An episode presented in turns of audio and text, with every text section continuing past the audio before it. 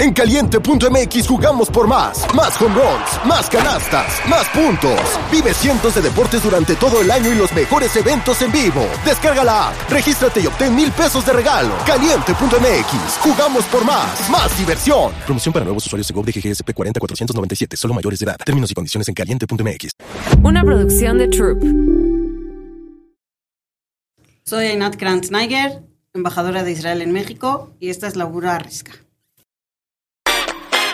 No eran, así nacieron. Tres mujeres diciendo una que otra sandés y buscando aprobación social. ¿Qué? Esto así se puso muy incómodo. Peor. Laura Manso, La Margator y Adina Chelminsky presentan La Burra Arisca. Hola a todos, a todas. Eh, bienvenidos a un capítulo más de La Burra Arisca. Yo soy Adina Chelminsky. Yo soy Laura Manso. Y yo soy la Margator. Hoy, en vez de empezar con una pregunta incómoda, me gustaría hacer un monólogo incómodo. Sé que en estas épocas el peor tema para obtener popularidad en cualquier cosa es hablar de Israel y Palestina. Es muy controversial para algunas, muy de hueva para otros, muy cargado de emociones y opiniones para la mayoría. Pero les pido se den la oportunidad de escuchar. Que no quede duda, lo que pasa hoy en Gaza me parte el alma. No menosprecio ni medio segundo el dolor de cada uno de los muertos y la, y la destrucción. El sufrimiento humanitario es terrible. Las guerras nadie las gana, absolutamente nadie, nunca. Si creemos que jamás ha sido un lastre para la sociedad israelí, lo ha sido peor para el pueblo palestino. Durante décadas ha infligido violencia en contra de las mujeres palestinas. han sido asesinos cruentos de la comunidad LGBTQ, ladrones que han hundido a Gaza en la pobreza en pos del terror. El peor enemigo del pueblo palestino es Hamas. También me queda clarísimo que en un conflicto de tantísimos años no hay nadie impoluto.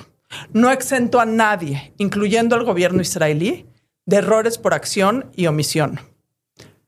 De lo que quiero hablar hoy no es del posicionamiento de nadie sobre la guerra entre Israel y Gaza, que mucha gente básicamente aborda ahorita como si fuera un partido de fútbol y a ver a quién le vas.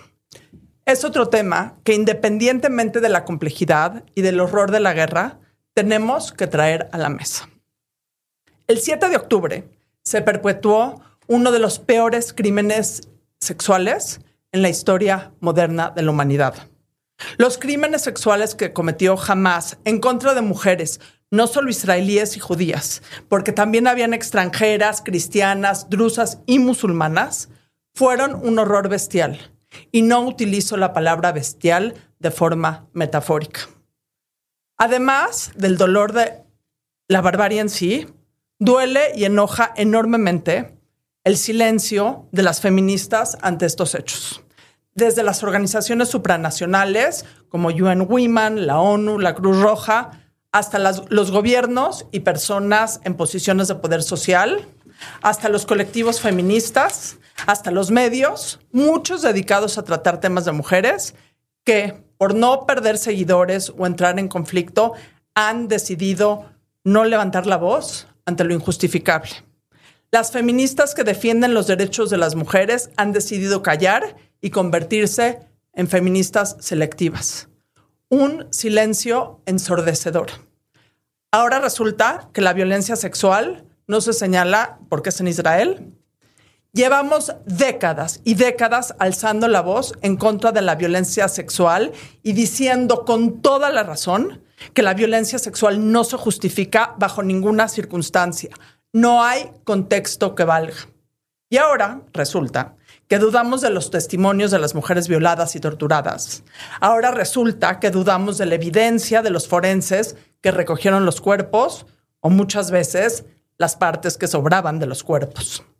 Ahora resulta que hay que poner en contexto los videos de mujeres presas con los pantalones chorreados de sangre o los videos de mujeres con cuerpos desmembrados, violados, jaladas por las calles para que la gente les escupiera videos tomados casualmente por los agresores. Ahora resulta que hay mujeres que llevan cuatro meses siendo violadas en cautiverio, pero la voz de las feministas es prácticamente nula. ¿Qué nos pasa? ¿Por qué la cobardía? ¿Por qué la doble moral? O más bien, la falta de moral. Sin duda, como mujer judía, el silencio y la cobardía de los demás que alcen la voz me duele enormemente, me enferma.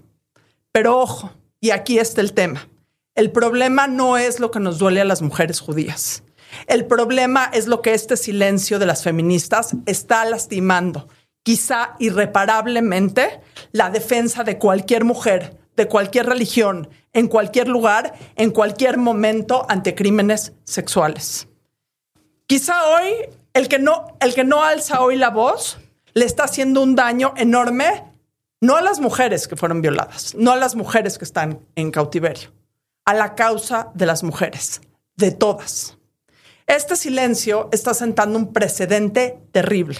La noción de que no siempre hay que creerles a las mujeres, que a veces la violencia sexual es válida, que el usar los cuerpos de las mujeres como campo de batalla y que se vale en una guerra, que señalar y repudiar los crímenes sexuales depende del contexto, está haciendo que retrocedamos 100 años en los derechos de las mujeres, no solo de las mujeres judías, sino de todas las mujeres del mundo. Para hablar hoy del tema de la violencia sexual y el silencio del mundo, está con nosotros la embajadora de Israel en México, Enat Kranzniger. Enat, Bienvenida a la Burrarisca. Gracias, Adina. Gracias por invitarme. ¿Podemos poner en pocas palabras el contexto de lo que está pasando?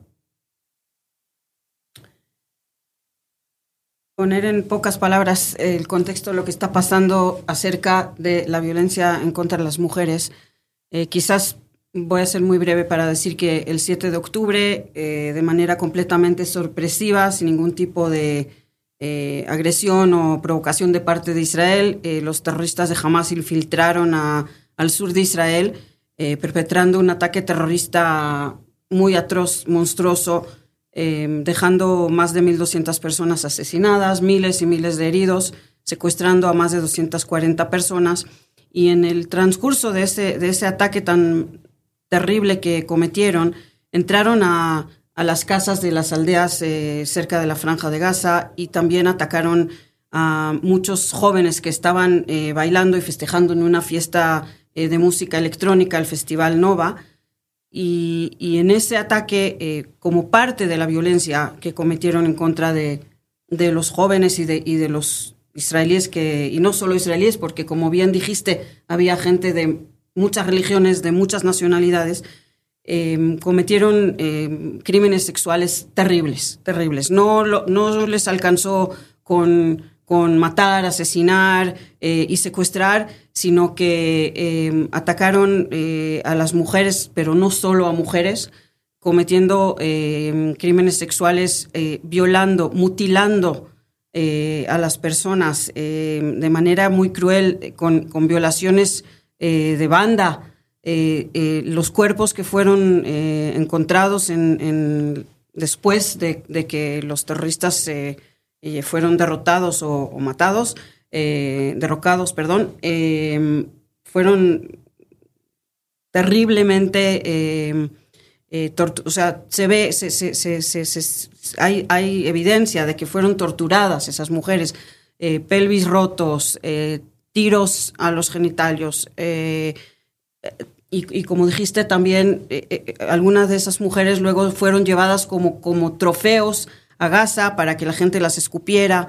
Otras em, fueron como que les trataron de quitar la identidad, vieron caras que estaban, caras de mujeres que fueron violadas, que después también les, les dieron tiros en, la, en las caras para que no se puedan también identificar. Todo eso eh, filmado por los mismos agresores terroristas, como señalaste, Adina. Em, y, lo que está pasando desde entonces es que han pasado casi cuatro meses de ese día. Hay muchísimas evidencias. Hay muchísimos, hay sobrevivientes de los ataques que contaron lo que vieron, que contaron de esas violaciones, que contaron eh, gente que, eh, personas que llegaron para, para ayudar, para salvar, para, para poder ayudar a esas personas atacadas, que encontraron esos cuerpos y que contaron en qué condiciones estaban como tú eh, acababas de, describir. Y pasaron casi cuatro meses y el silencio de, las organizaciones feministas del, mundo, de UN, de UN Women y de muchísimas más, es de verdad algo que no se puede entender y no se puede explicar. Durante tantos años estamos hablando de que hay que creerles a las mujeres, eh, que, que, que, automáticamente se le cree cuando una mujer dice que fue violada o que fue atacada sexualmente. Y de repente nos dicen, hay que ver el contexto, es una lucha de libertad, eh, no hay evidencias, de repente no hay evidencias y de repente hay que traer evidencias, no se les puede creer a las mujeres o a los, o a los testigos que contaron de lo que les pasó. Y eso de verdad que, duele muchísimo. ¿qué, qué, tema tan, tan complejo. Y evidentemente mi primera pregunta, quizá entendiendo o imaginando la respuesta, eh, ¿por qué? ¿Por qué las feministas no hemos sido sororas con las mujeres judías. ¿Por, qué siendo el movimiento revolucionario más vivo, más importante de nuestros tiempos? ¿Por qué con la fuerza que tiene? ¿Por, por, qué, ¿Por qué caímos? O sea, ¿por qué estamos cayendo en este error? Me gustaría saberlo. La verdad no sé, no lo puedo entender. Para mí es una hipocresía, es una moralidad que de repente se hace relativa Em, las mujeres que fueron a, em, eh, frente a las Naciones Unidas hace unas semanas hubo una manifestación y traían pancartas diciendo Me too unless you're a Jew.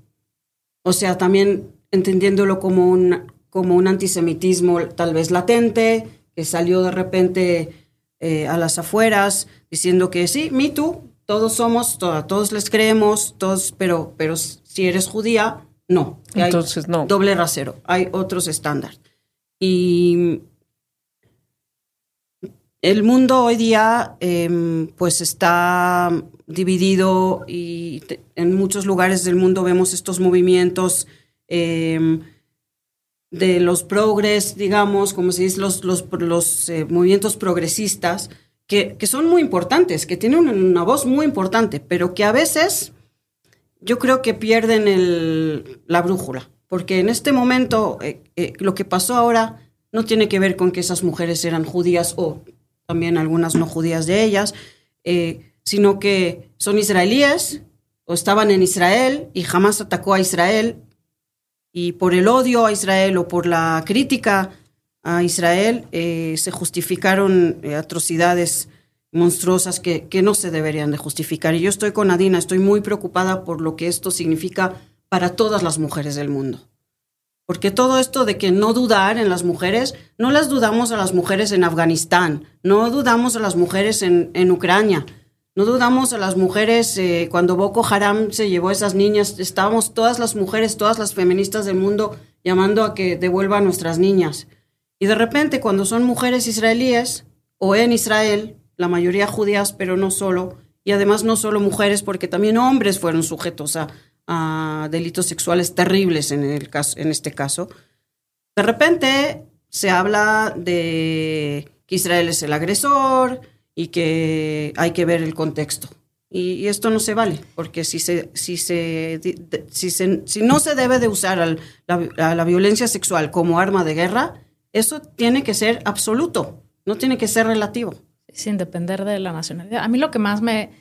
O sea, yo llevaría la pregunta de la más allá. O sea, ¿qué nos está pasando como humanidad? Olvídate como feministas, con lo cual empato y coincido totalmente. ¿Cómo es posible que normalicemos a tal grado... Estamos tan acostumbrados a ver cosas horribles todo el tiempo, reales o no reales en las redes, o sea, tenemos tanto acceso a la información, que hemos desarrollado como una piel súper dura a, pues este no es mi problema. ¿no? Esto no me pega a mí, entonces me deslindo, este, bloqueo mi algoritmo y pongo otras cosas para que no me salga esto. Y, y, hemos como, nos hemos acostumbrado a que pasen cosas así, pero como no te pasa a ti, entonces, pues sí, qué horror. Eso por un lado. Por el otro lado, ¿qué nos pasa como humanidad? Que hay personas en el mundo capaces de hacer esas cosas. Es algo que yo no puedo entender. O sea, y que me. Eso es lo que más me preocupa de todo, porque han pasado tantas cosas espeluznantes en la historia de la humanidad. ¿Cómo es posible que sigan pasando cosas así, que no hemos aprendido nada, que, que un ser humano le pueda hacer eso a otro ser humano? Me parece verdaderamente la decadencia absoluta de la humanidad. Y en tercer lugar, la parte de o me deslindo o soy el agresor y me vale gorro las dos cosas, o lo que dijiste tú, Adina, tomo partido. Y esto no es de partidos. Esto es, esto es, una cosa de derechos humanos, de que es un ser vivo, punto final. Pero efectivamente, como mujeres, me parece una hipocresía alarmante que el feminismo aparentemente entonces es cuando nos conviene. No es una lucha por nada, es cuando a mí me acomoda y se ve bien ser feminista, no cuando tengo que sumarme a esta causa. Es un poco lo mismo en absolutamente otra escala y con todo el respeto y proporción guardada de, ay, no es que las que rayan monumentos no me representan, ¿no? Yo me deslindo de eso. Ese feminismo no es el que yo estoy de acuerdo. Sí, güey, a ti no te mataron a una hija. ¿Qué harías si te matan a una hija? Yo voy y tiro el ángel. ¿Cuál lo rayo? si nadie me va a hacer caso, voy a hacer lo que tenga que hacer.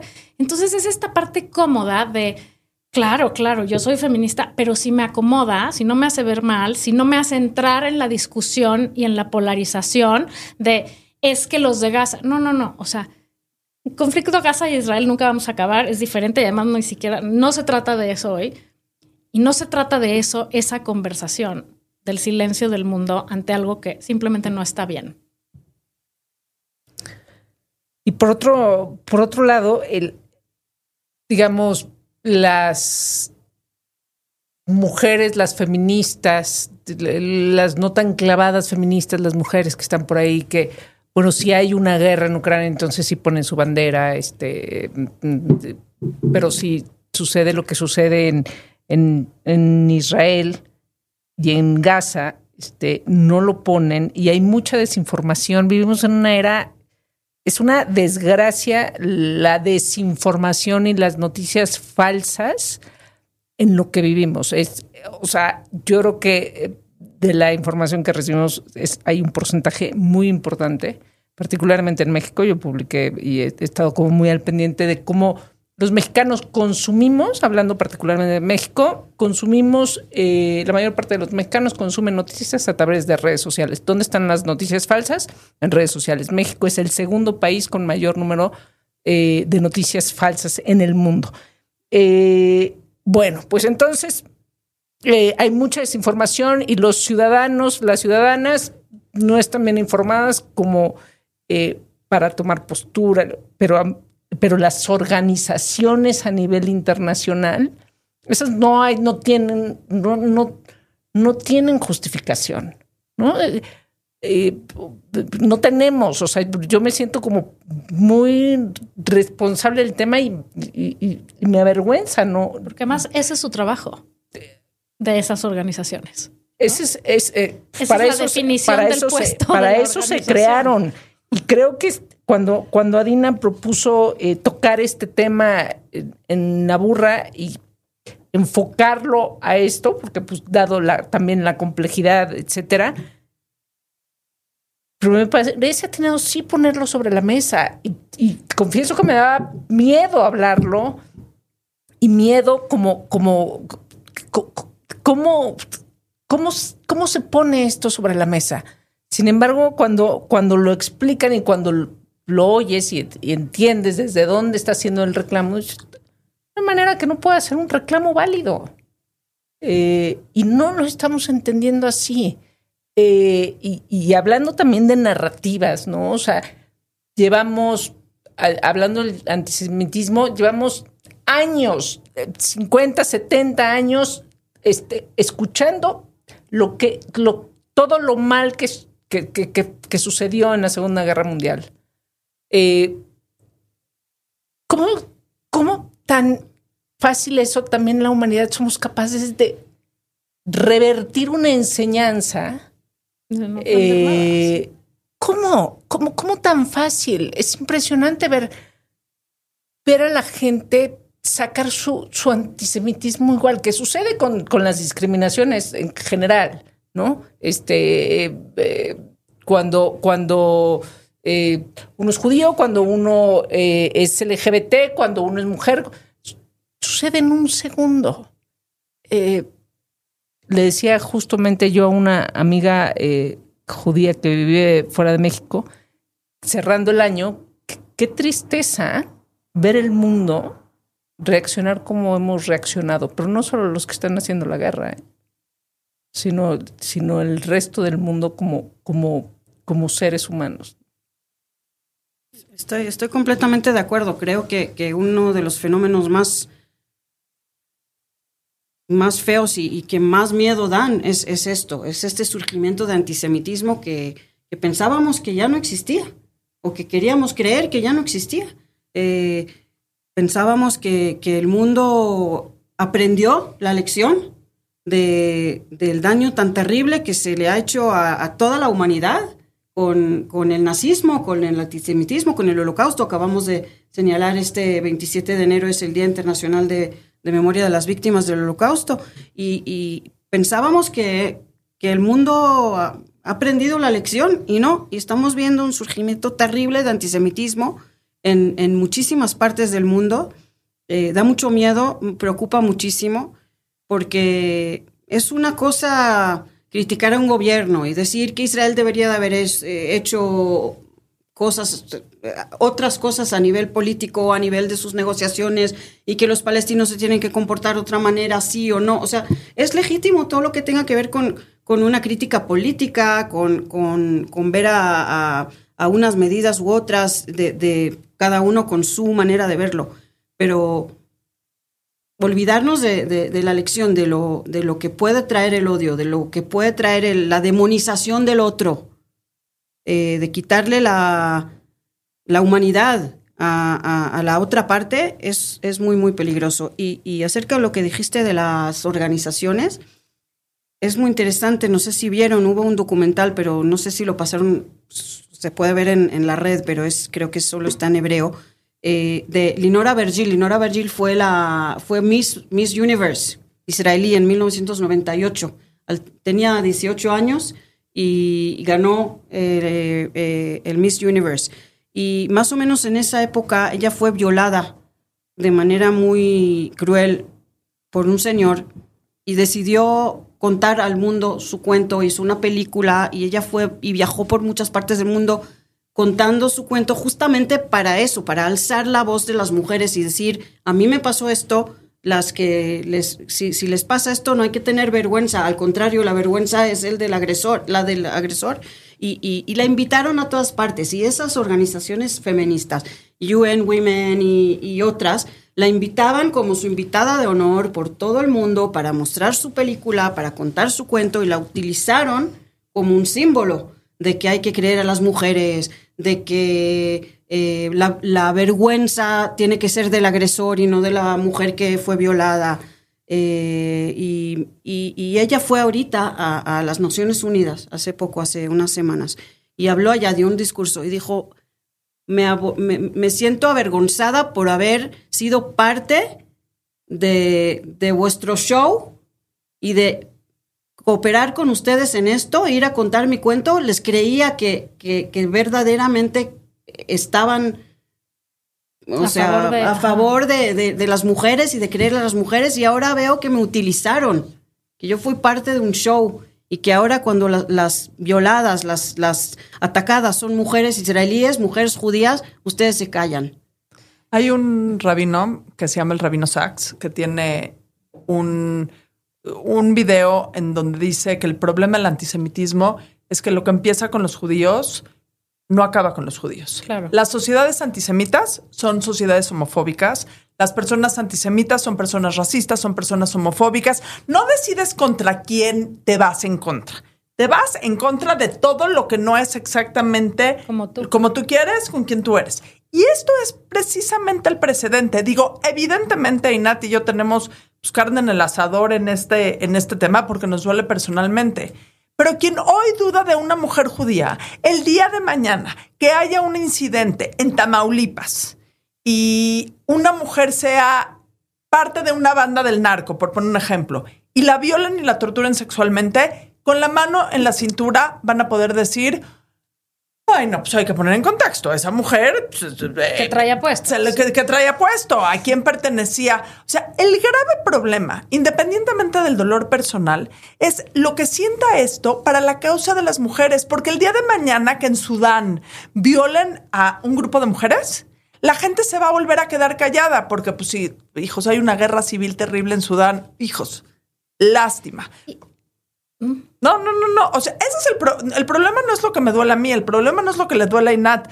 Eso nosotros nos podemos sacar las lágrimas y pues, ir a terapia y ver cómo lo arreglamos. El problema es el precedente de esto para tus hijas y para tus hijas y para tus sobrinas y para ti como mujer ciudadana de cualquier parte del mundo. Que el día que te pase algo, si no le conviene a la conversación o a la corrección política o a lo que esté de moda en ese momento, estás sola. Y es que, o sea, yo le subiría un escalón. El problema de esto es que la gente no está metiendo las manos o las organizaciones o lo que sea bajo el paraguas de es que es un problema político muy complejo. Y sin duda lo es. Y no, no empezó ayer y quién sabe cuándo se acabe. ¿No? O sea, es una cosa del huevo y la gallina imposible de desmenuzar, en donde, como lo dijiste muy bien, ambas partes tienen responsabilidades y, y pérdidas y ganancias, ¿no?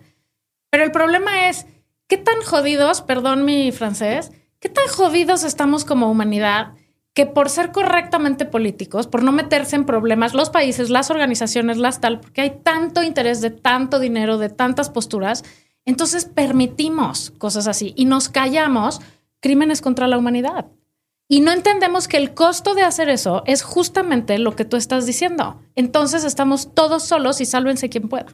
Qué mierda, perdón. Sí. Pero no, no está bien. O sea, porque creo que hay que aprender a disentir, a pararse, a, tomar posturas. O sea, uno tiene que tomar posturas y no quiere decir tomar posturas, yo le voy a los palestinos o yo le voy a los judíos.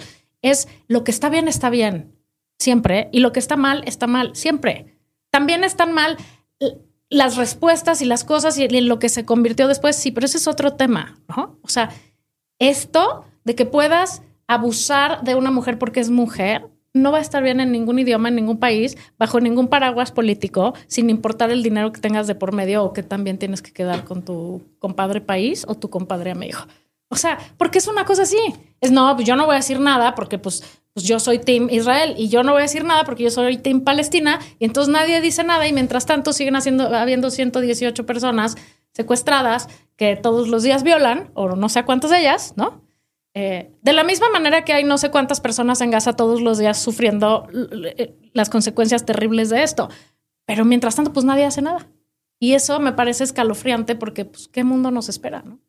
Y nos quejamos mucho del, del, mundo dividido, del mundo polarizado, de México polarizado, de acabemos con la polarización. Eh, y los populistas y, nos quejamos mucho, muchísimo de eso, ¿no? Estamos muy, muy enojados con un gobierno como el que tenemos porque entonces ha dividido y, yo creo que estamos actuando como, como queriendo eso, un, un, mundo dividido. Eh, y con la cobardía de no cambiarlo, ¿no? Un, eh, con el desinterés y con un... y pues entonces yo le llamaría, o sea, yo me vuelvo a hacer la pregunta por qué esas organizaciones no están ahí, es antisemitismo. Eh, y ustedes lo, lo, porque lo han estudiado y lo han vivido durante años, este, lo sabrán mejor, pero, pero, pero no son, ajá, pero, pero no son solo los judíos los que deben de estar hablando de esto, sino somos, obviamente, somos somos todos y, agradezco este, la sensibilización porque, porque eh, es, es fundamental es, y es tristísimo estar actuando como, como alguien que quiere ver al mundo dividido. O sea, en esta ola de eh, democracia, lo que está pasando en el mundo y este año va a ser particularmente importante lo que, ¿no? O sea, la mitad del mundo va a tener elecciones mitad, y, es muy importante por quién votemos, pero también eh, pensar que si somos seres o somos parte de organizaciones que están empujando a que el mundo siga dividiéndose como se está haciendo, ¿no? Porque se va a hacer trizas. Y, de ahí, o sea, lo que dices es súper importante. O sea, hay que pensar por quién votas, porque todos los extremismos lo único que van a hacer es apoyar cosas así o deslindarse de cosas así. O sea, no es enchilame otra. Lo que estaba, ¿no? O sea, este, estar es, eh, ver países que están eligiendo irse a extremos es un accidente esperando a suceder de proporciones que no hemos visto. O que ya no nos acordamos. Y esa era una pregunta para que te quería yo hacer. ¿Tú crees que tiene que ver con que pues la Segunda Guerra ya está lejos, o sea, ya hay pocos sobrevivientes de la Segunda Guerra. Yo crecí escuchando a mis abuelos que eran franceses, historias, o sea, mi abuela vivió a 10 minutos del desembarco, mi abuelo se escapó caminando de, de, Francia. Escuché toda, o sea, crecí escuchando que la guerra no es una cosa divertida, que pasan cosas horribles, que hay cosas que no puedes, o sea, muchas cosas. Mis hijos ya no tienen ningún rapport de eso, ¿no? O sea, ya no, es como una cosa que ven en la escuela y ya, y el holocausto es una cosa horrible que pasó, pero no lo tienen como lo teníamos nosotros tan pues actualizado, digamos, porque todos tuvimos abuelos que de una manera u otra nos contaron sus historias, ¿no? Y yo creo que una cosa que está pasando es que se olvida, se va olvidando lo que, lo que la, la humanidad ha sido capaz de hacer, porque ya no tenemos quien nos lo recuerde.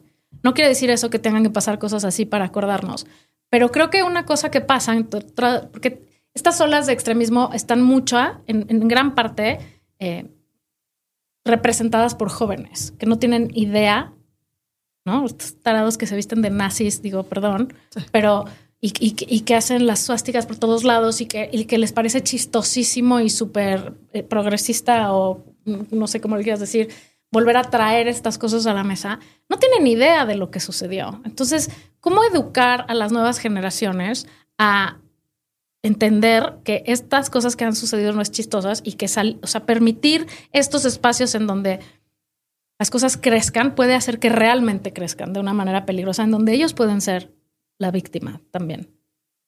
Yo creo que como humanidad tenemos un problema muy grande, porque también lo que dijo, lo que dijiste ahorita y lo que dijo antes Laura, el tema de las redes sociales, el tema de la desinformación, el tema de las noticias falsas.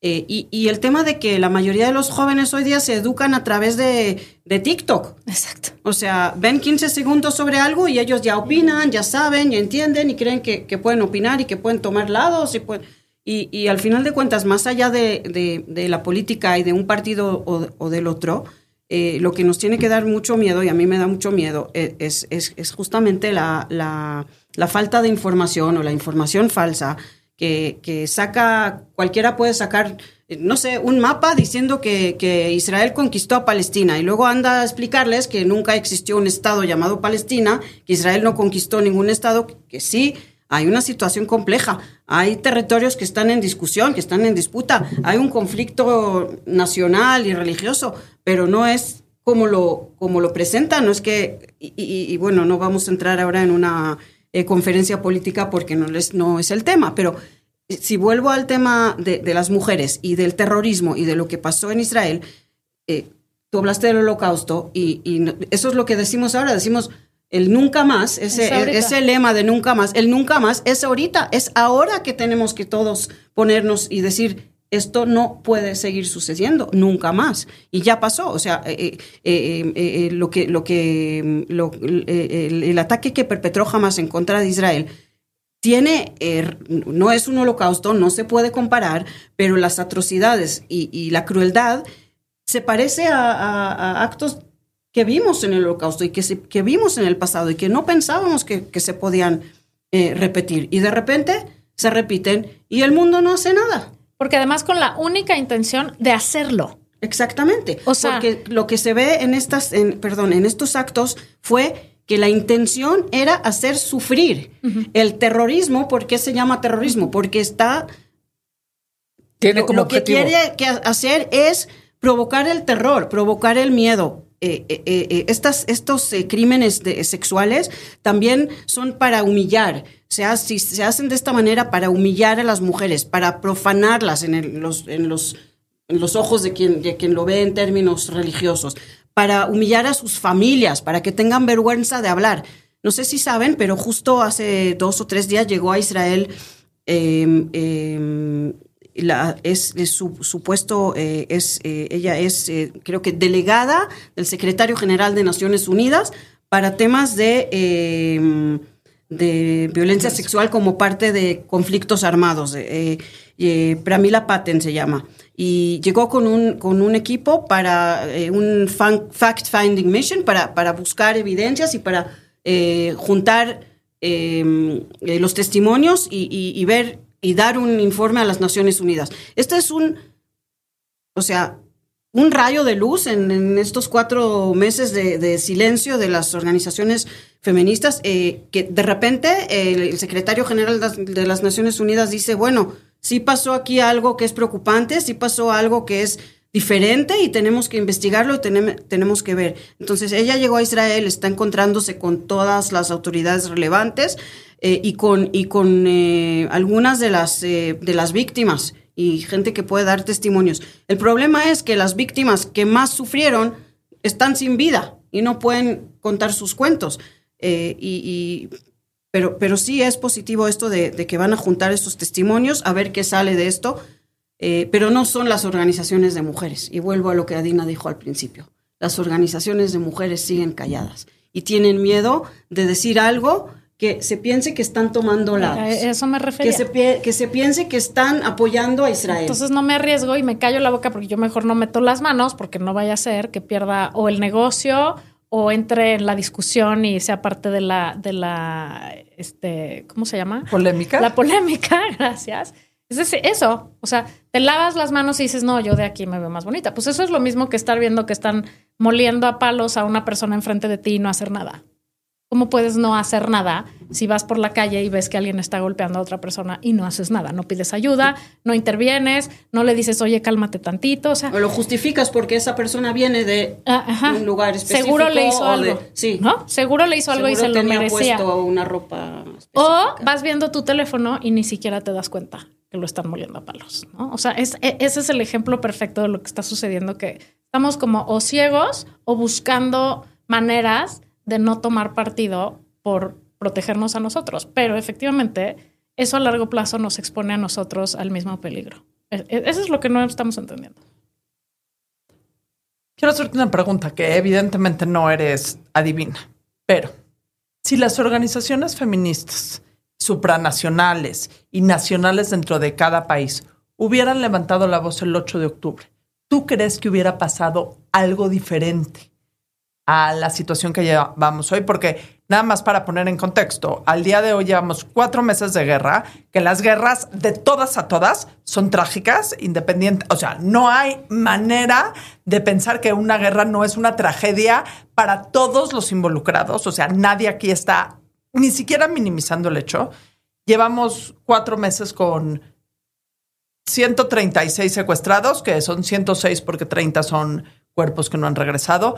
Eh, y, esta, y hay evidencias claras y contundentes de que por lo menos las mujeres que están en cautiverio están viviendo un infierno sexual todos los días. O sea, se han vuelto... Y eso lo dicen las personas que han sido liberadas. Sí, sí, sí. No es un chisme de pasillo. O sea, realmente lo que dicen es que hay muchas mujeres que no las quieren liberar porque no quieren que cuenten lo que está pasando. ¿Tú crees que si el 8 de octubre eh, UN Women o cualquier organización de peso internacional se hubiera levantado y alzado la voz, hoy las cosas serían diferentes. El 8, el 9 o el, 10, o sea, los primeros días, las primeras horas, en cuanto se supo. Sí. Mira, no, no tengo manera de, de, saber qué hubiera pasado, sí, pero, pero primero que nada, lo que dices tú, o sea, de, de no quedarnos callados, de no quedarnos al lado, hacernos la vista gorda que no estamos viendo y que, y que no sabemos lo que está pasando. Yo creo que eso, a nivel de un nuestros valores como humanidad, nuestro, el, ejemplo que les estamos mostrando a los jóvenes, a nuestros hijos e hijas, a, las nuevas generaciones, de cómo hay que comportarse ante una atrocidad de este tipo. Sí, es, es una diferencia, o sea, y además esta ola tan terrible de odio, de antisemitismo, de, de, antisionismo en, la manera más... Eh, eh, primitiva. Eh, más primitiva de todos los judíos son culpables de, de lo que está pasando en Medio Oriente y que Israel es el, es el Satán, tal vez un poco, o sea, no soy naive, no creo que, que hubiera cambiado de manera muy eh, dramática, pero, pero tal vez algo a nivel del mensaje a la comunidad internacional, a estos jóvenes que salen a las calles a gritar en contra de Israel y a gritar y, a al entendimiento de, ajá. sí, de que de que de esas organizaciones feministas que para mí deberían ser un faro de moralidad, un faro de, de, igualdad, de, de, cuidar a los derechos de las mujeres, sean quien sean, en donde sean, sean las circunstancias que sean, y no que no esté relativismo moral y decir esto no vale,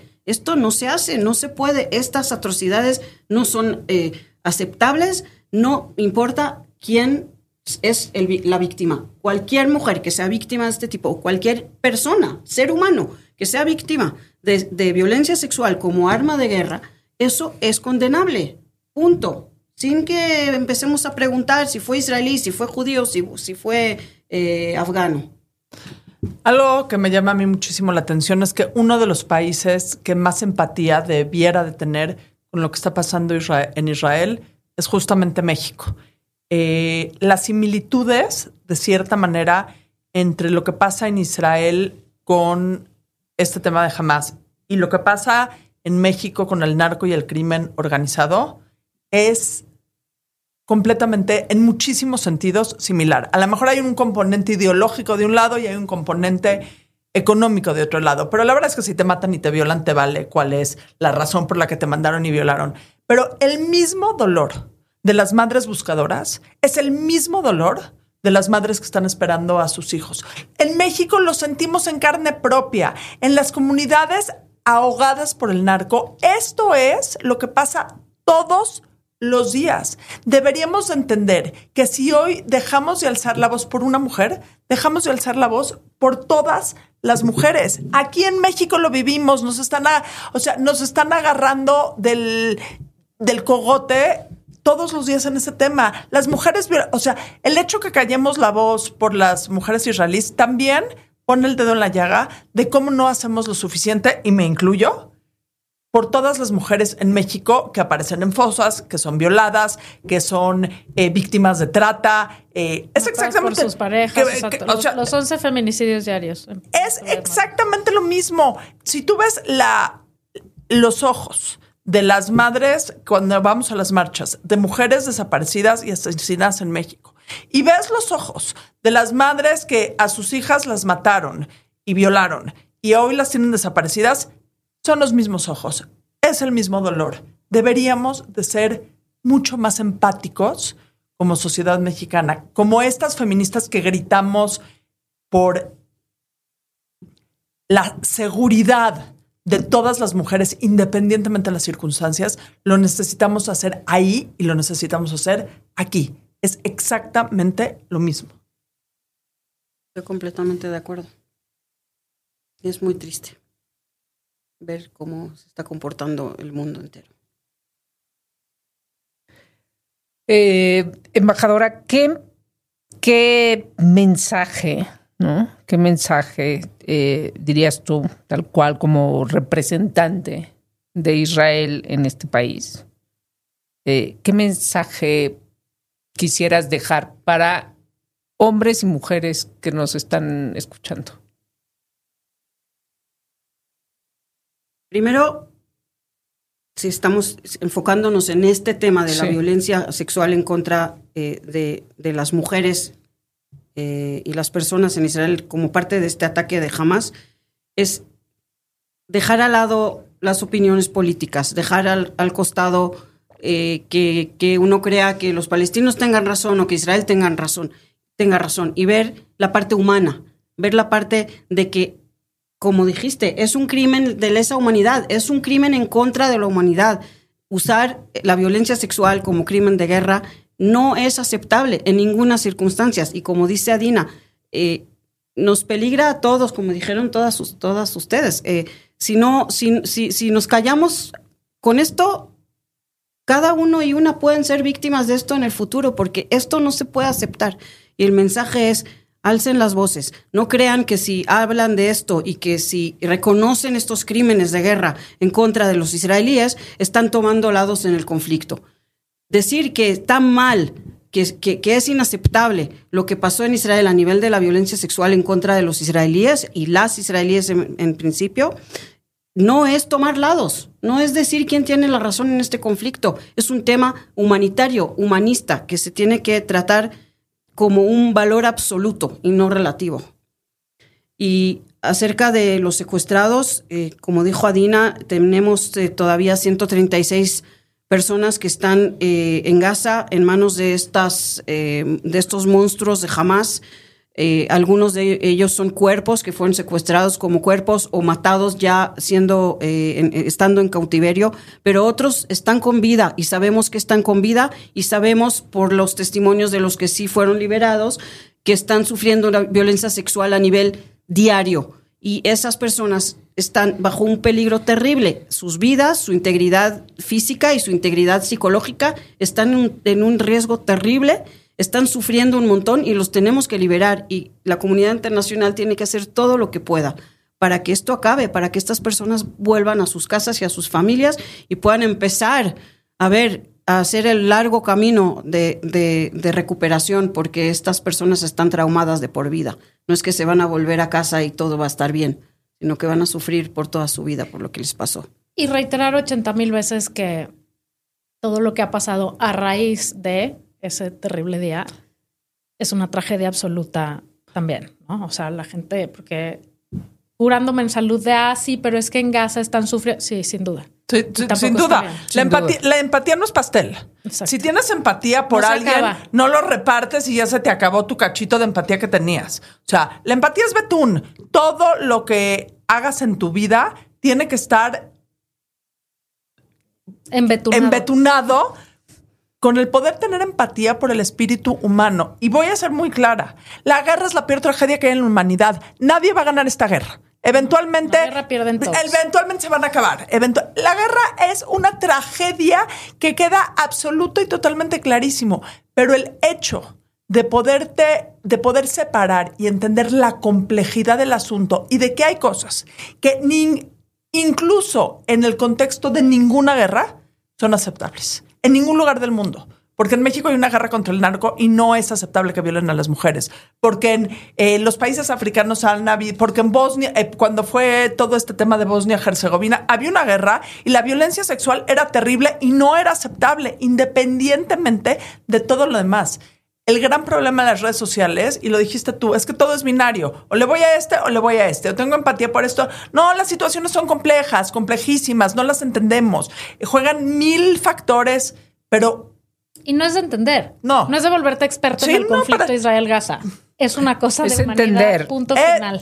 Son los derechos humanos de todas y cada una de las personas, sin importar su religión, sin importar su nacionalidad, sin importar su nivel socioeconómico, yo sin quiero importar decir nada. Que, que, comparto completamente esto. O sea, no, no te creas que por ser israelí no tengo empatía al sufrimiento de la población palestina, pero sí me es importante, aunque esto no sea un, podcast político, pero sí es importante señalar que eh, nuestra guerra de Israel ahora, la guerra de, de autodefendernos después del ataque eh, de Hamas, no es en contra de los palestinos, no es en contra de la población palestina. Obviamente los, los ciudadanos palestinos en Gaza están sufriendo un montón, están también sufriendo, lo dijiste tú en tu monólogo al principio, de manos de, de, propio Hamas, que, que, que, los está maltratando a, ellos, los está utilizando como escudos humanos para sus ataques terroristas en contra de Israel, porque eh, Hamas deliberadamente eh, hace sus eh, eh, lanza por ejemplo los cohetes hacia Israel de, desde barrios muy densamente poblados sabiendo que si Israel va a tener que atacar a esos lanzadores de, cohetes van a haber víctimas inocentes civiles no involucradas. Estamos Israel el, ejército de Israel está haciendo todo lo posible para que hayan minimizar las víctimas no involucradas, eh, se, se, hacen diferentes maneras avisando a la población civil de que se va a tener que hacer un ataque en un lugar específico para que se puedan eh, salir de allá y no correr el riesgo de, de, que el ataque los, los eh, dañe a ellos también. y lamentablemente jamás entiende eso y lo utiliza. Entonces están teniendo sus, sus eh, centros de comando en túneles debajo de hospitales, dentro de aulas de escuelas, dentro de muy cerca de oficinas de Naciones Unidas y eso obviamente hace que la población civil esté más en riesgo. Es muy, muy lamentable y, comparto la empatía con la sociedad civil, con, con, la, con la población civil, perdón, y, la verdad, ellos no son los enemigos de Israel. La población civil, los eh, ciudadanos de Gaza no son el enemigo de Israel. El enemigo es Hamas, que es una organización terrorista que ha hecho, que ha perpetrado esos ataques tan terribles que, de los que acabamos de, hablar en este podcast. Y, lamentablemente es una situación trágica y comparto exactamente lo, que, lo que dicen ustedes tres. Las guerras son trágicas, son terribles. Eh, hay muchísimo sufrimiento humano. A mí en lo personal me duele muchísimo. No quisiera ver ninguna mamá palestina perdiendo a sus hijos como no quiero ver a ninguna mamá eh, israelí perdiendo a, a su hijo. Eh, y, lamentablemente es, una guerra forzada que no queríamos, que no planeábamos, que no, que no pensábamos tener. Eh, y estalló de manera sorpresiva y, lo único que tenemos es que tenemos que defendernos y tenemos que, Israel tiene que defender a su población y tiene el derecho, como cualquier otro estado en el mundo, de defender a su gente. Pero sobre todo nosotros tenemos el, más allá del derecho, la obligación de defender a nuestra gente, que es toda la gente. Así es. Es la humanidad. O sea, ¿qué tipo de humano eres cuando el otro humano te vale gorro? Eso es, creo que hay que enfocarse y empezar por ahí, el trabajo de cada quien. Volvemos la semana que entra con estupideces varias y algo que los haga reír. Eh, voy a acabar con un tema y por qué era para mí tan importante traer esto a la mesa. Y créanme que fue complicado eh, con Laura y con la Margator, no porque no hayan querido, sino porque sabíamos que podía ser un tema que creara mucho conflicto, que no lo va a crear. Eh, digo, y les agradezco enormemente que se hayan tomado el riesgo y el cariño absoluto hacia mí por haberlo eh, tomado en la mesa, pero quiero acabar con una frase. Eh, ayer mi hijo no vive en México, tuvo un problema en la universidad, se peleó porque hubo una marcha por Palestina, que todo el mundo estaba muy felicito eh, marchando, etcétera, etcétera. Y lo que les dijo mi hijo a los chavos que están marchando, que no son palestinos, For you it's a social event, for me it's my life. Para ti esto es un evento social, para mí esto es mi vida. Y lo que pasa con las mujeres es la vida de todas. El tema de las mujeres no es un tema social, es la vida de todas nosotras, seamos de la religión que seamos y de nuestras hijas. Te queremos, Adaiva. Muchas gracias. Gracias, embajadora. Gracias por invitarme y por escuchar. Gracias por venir a, a sensibilizar y a compartirnos. Muchísimas gracias.